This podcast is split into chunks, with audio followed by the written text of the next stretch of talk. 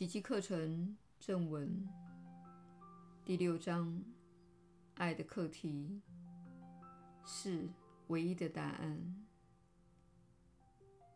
耶稣的引导。你确实是有福之人，我是你所知的耶稣。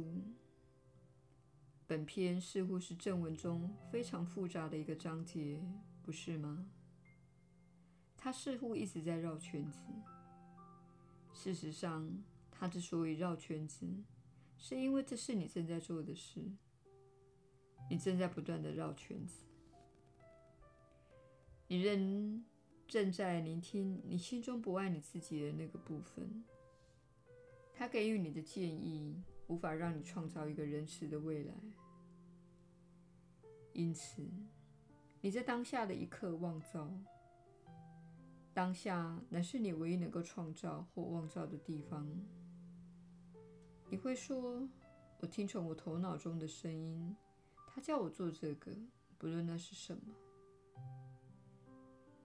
唯有当你发现你头脑中的声音是来自一个缺乏爱心、缺乏仁慈的地方时，你才会变得能够受教。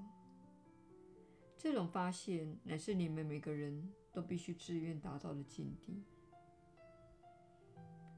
因为你选择进入这个分裂之境，你选择听从小我的声音。他说：“我要离开上主始终临在的爱，去玩我自己的游戏。”这正是浪子回头的故事情节。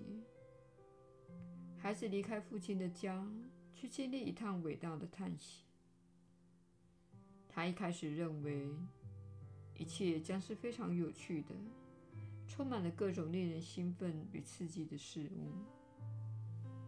通常一段时间内确实如此。然而，当你离开家去玩自己的游戏一段时间之后，你开始感到疲倦，你开始对你选择去玩的幻象。感到幻灭，这不是强加在你身上的事情，而是你选择进入那个地方游玩。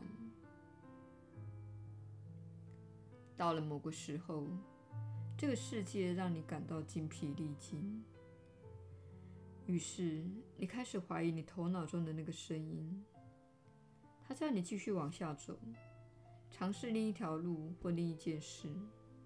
这就是你当前的处境。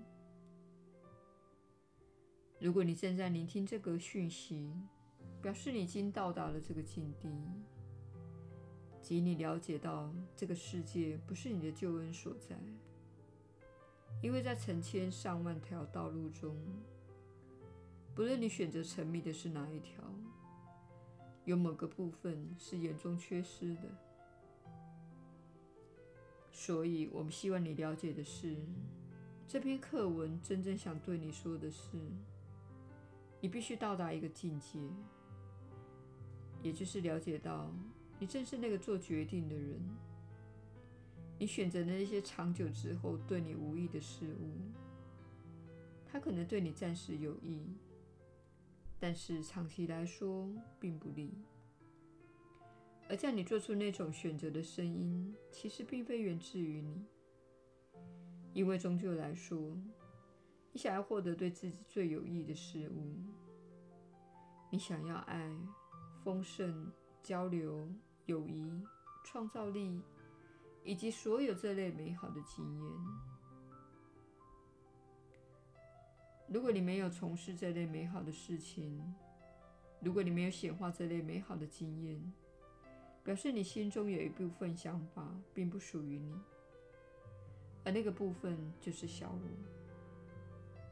小我就是你在这一世当中内心有过的，以及你被教导的所有令你恐惧的观念。有些人还可能将其他世的的观念带入到这一世，正是你对恐惧、分裂以及死亡的信念带给你种种问题。因此，我们希望你能够了解。现在有一个地方可以让你放慢速度。你正了解到，眼前的世界不会提供你想要之物，而且这种情况日益严重，因为现在的现行系统已经露出它的真面目。你正了解到，你必须往其他的地方去。你无法遵循你在这个世界被教导的那些规定，而且那些系统再也无法提供你他们过去所提供之物。或是你以为他们会提供之物，最终每个人都会对这个世界感到幻灭。你通常会在那些极度成功的人身上看到这种情况。他们追逐自己的梦想，而且非常的成功。但是当他们最终年老而富有的时，他们会如何？他们最终会在花园里做点琐碎的事情，或是遛遛狗。尽管事实上他们可以购买任何东西，去任何的地方，做任何的事情，或是会见任何人，但是他们选择一种安静的生活。事实上，这正是许多人现在开始明白的一点，也就是单纯的观念。也就是回到基本面，良好的食物、朋友、健康，以及一个充满爱的社群。你正开始明白，这才是你想要的人生。如果要开始发展这样的人生，你需要开始认识自己的心灵。如果你没有改变自己的想法，你就无法改变自己的行为。你过去的行为正是出自你信以为真的那些观念，因此，操练奇迹课程的过程，包括阅读正文以及聆听这些讯息作为辅助。这就是要告诉你一个事实：你必须澄清自己的想法，不再听从小我的声音，转为聆听更深层的指引。那个指引是比较轻声、比较缓慢，而且比较前后一致的。一旦聆听它，你会发现它充满了智慧。你会发现你内在有个指引，只要你持续地澄清你的想法，持续聆听明智的建议，你就会获得越来越清晰的指引。最终，你会接触到你的灵性向导和导师。这正是这位传讯人的经历。他持续的学习奇迹课程，做他的宽恕练习，还有祷告和冥想。到最后，我们与他接触，全然的艺术接触。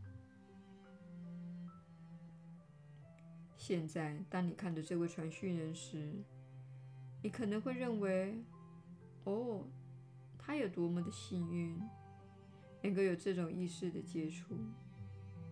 但是我们希望你知道，他仍有小我的面向在运作，他仍有一些令他感到挣扎的事情需要学习和突破。他无法规避那些课题。当他正在阅读这些课文时，这些内容会发挥作用。他非常清楚地想起来，他跟你们大家一样，也需要学习这份资料，以更加清楚自己人生的目的，而且更能辨别自己正在聆听谁的声音。请了解，缓慢而稳定的一方，最终会赢得赛跑的。我是你所知的耶稣，我们很快再续。